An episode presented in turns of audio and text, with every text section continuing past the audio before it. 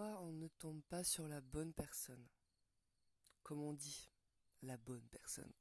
Ça veut dire quoi être avec la bonne personne? Comment se fait-il que euh, certaines femmes, certains hommes se retrouvent dans des relations euh, de toute souffrance? Mais complètement de toute souffrance. Comme si euh, elles s'obligeaient à être avec une personne comme ça, comme si elle ne méritait pas une autre personne ou une personne plus sympathique ou une personne plus plus pleine d'amour, une personne qui ne souffre pas autant.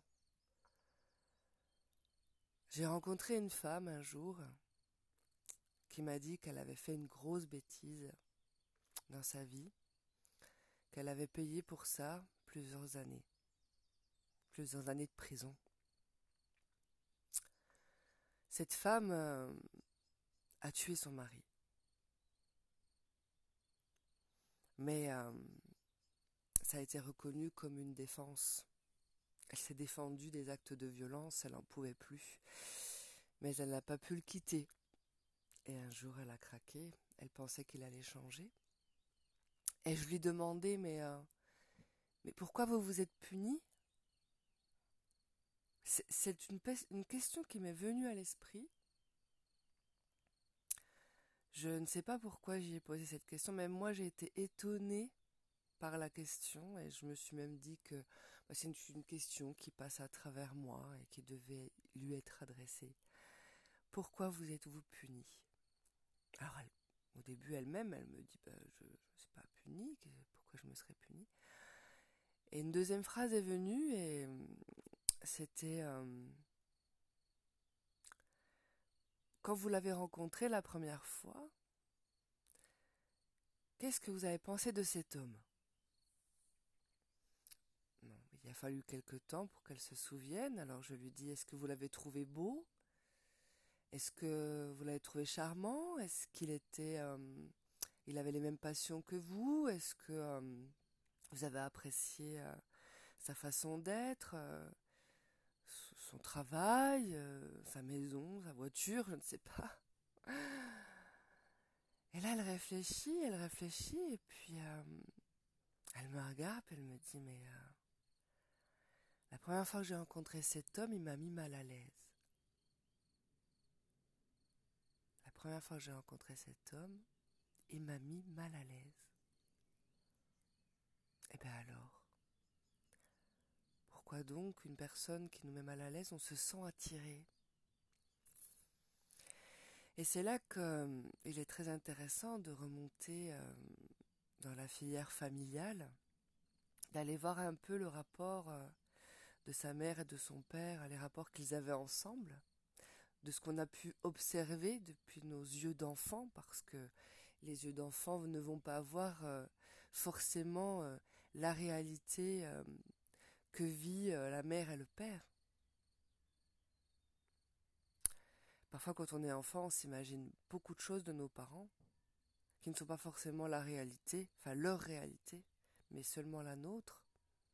Parfois, on croit que notre mère a, souffert de la relation qu'elle a eue avec son père, avec son mari, pardon, mais, mais en réalité, euh, elle-même euh, se punissait peut-être. Cette femme a vécu dans une famille très violente, avec un père très violent, un père qui fracassait littéralement sa mère. Hein. Elle a retrouvé sa mère en sang plusieurs fois dans la salle de bain. Et euh, au moment où la mère n'en pouvait plus et qu'elle se laissait taper, euh, qu'elle ne bougeait même plus, il s'en est pris aux enfants. Donc il s'en est pris à elle et à ses sœurs et surtout à son frère. Et surtout à son frère qu'elle euh, ramassait en morceaux, euh, d'ailleurs qui est handicapé aujourd'hui, hein, tellement il a frappé fort. Et malheureusement, quand elle a été en âge de rencontrer un amoureux, eh ben, elle a allé vers celui qui la mettait le plus mal à l'aise, parce que c'est ce qu'elle a connu quand elle était enfant. Il faut savoir que les enfants, jusqu'à leurs 18 mois, un enfant de sa naissance à ses 18 mois euh, va euh, imprimer ce, qui est pour lui l'amour. Donc euh, si on vient chercher cet enfant dans son lit souvent quand il pleure, avec des sourires, que l'on lui met des produits qui sentent bon, on lui change sa couche souvent, on lui change ses draps souvent, il y a des odeurs agréables, euh, les visages sont agréables et sourient. L'ambiance est, chouette, euh, la maman a allaité son enfant, euh, il y a beaucoup de proximité, d'amour.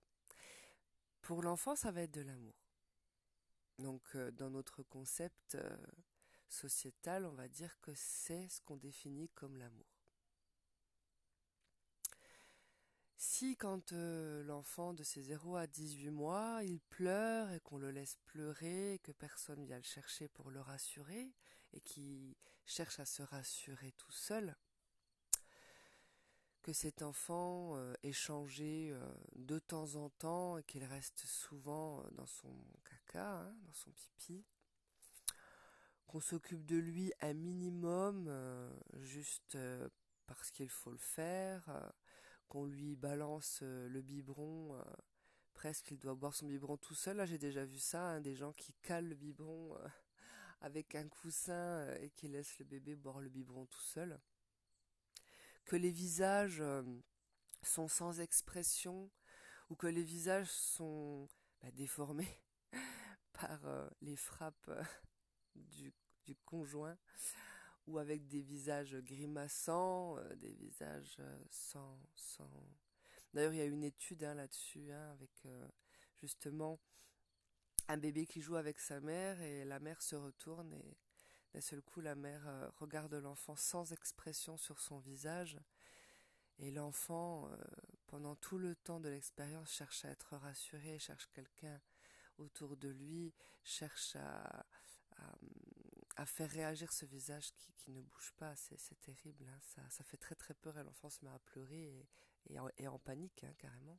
Mais si l'enfant a connu que ça, un visage qui, qui n'a pas d'expression ou un visage triste ou un visage euh, de quelqu'un qui vous crie dessus, ben pour lui, ça va être ça l'amour. Il va penser que c'est ça l'amour. Et ça va le rassurer. Et ça va finir par le rassurer parce que il n'existe que ça dans son prisme. Il n'y a pas d'autre chose qui existe.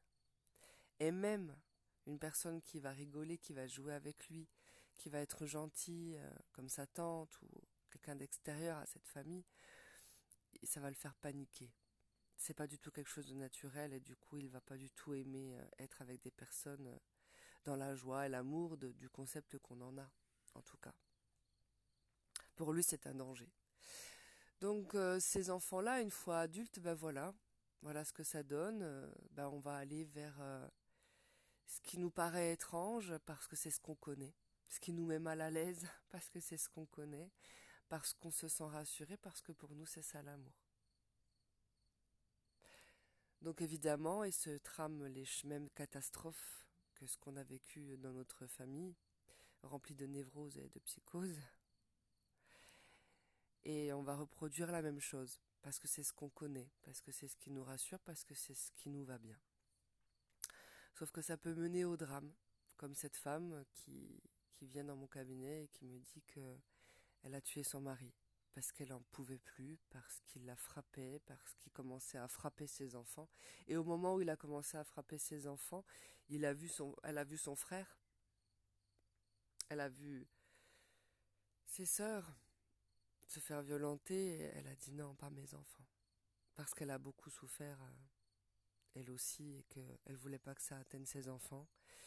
Et la seule solution qu'elle a trouvée, parce qu'elle n'avait pas le courage de partir, elle croyait qu'elle n'avait pas le courage de partir, parce qu'il faut du courage pour tuer quelqu'un. Et eh ben, elle l'a empoisonné. Elle elle l'a empoisonné pour qu'il ne se réveille plus jamais et qu'il ne fasse plus jamais de mal à personne. C'est ses mots à elle en tout cas. Après, bon, cette femme a vécu ce qu'elle a vécu en prison. Il faut savoir que les prisons de femmes, c'est pas comme les prisons d'hommes, quoi. Et c'est vrai qu'avec elle, j'ai appris beaucoup de choses sur les prisons de femmes et je me suis rendu compte que toutes ces femmes qui, ont tué, hein, parce que, évidemment, vous vous retrouvez avec des femmes criminelles comme vous. Et souvent, ces femmes-là, eh ben, elles tuent par passion, elles tuent euh, par amour, donc elles sont euh, souvent complices d'un crime avec leurs compagnons. Les femmes qui tuent euh, par plaisir sont plutôt dans des hôpitaux psychiatriques. Elles sont reconnues comme ben, avoir fait un geste qui ne leur appartient pas parce qu'elles sont malades. Donc celles-ci, je ne sais pas, je ne peux pas en parler. Elles ne sont pas dans ces cellules-là. Et vous retrouvez ouais, tout un clan de femmes en fait qui vont être là pour se soutenir, qui vont être là pour pour, euh, pour parler justement de leur euh, ressenti, de leur émotion forte. Et quand elle s'est aperçue que toutes ces femmes avaient des familles très particulières, qu'elles ont vécu euh, dans des amours très spéciales avec leurs parents, qu'elles étaient à la fois dans des familles violentes, mais aussi dans des familles où on ne parle pas de ces choses-là où il ne se passe absolument rien, où, où il n'y a ni joie, ni peine, ni colère, il n'y a rien. Il y a aussi des familles comme ça où il n'y a rien. Euh, il n'y a pas d'expression sur le visage des gens, on dirait que les gens se sont mis ensemble parce qu'ils n'avaient pas le choix, mais ils, ils ne voient aucun avantage à être ensemble. Ils sont toujours au travail, ils ne s'occupent pas de leurs enfants, c'est des nourrices qui s'occupent de leurs enfants, des gardiennes, l'école. Le week-end, ils sont placés chez les grands-parents euh, parce que le père ne voit pas trop euh, euh, l'intérêt, enfin, de cette histoire-là. En tout cas, c'est le père qui voyait pas trop d'intérêt à avoir des enfants, mais il fallait en faire. Et puis la mère, bah, elle suit son mari parce que sans lui, elle, croit qu'elle n'est rien. Enfin bon, vous avez des histoires comme ça assez dramatiques. Hein et ça fait les adultes d'aujourd'hui. Donc, tout ça pour dire, ben, avant de juger quelqu'un, avant de prendre parti d'un côté ou de l'autre en disant oh là là, ça ne se fait pas, oh là là, c'est terrible ce qu'elle a fait ou ce qu'il a fait, intéressez-vous à cette personne.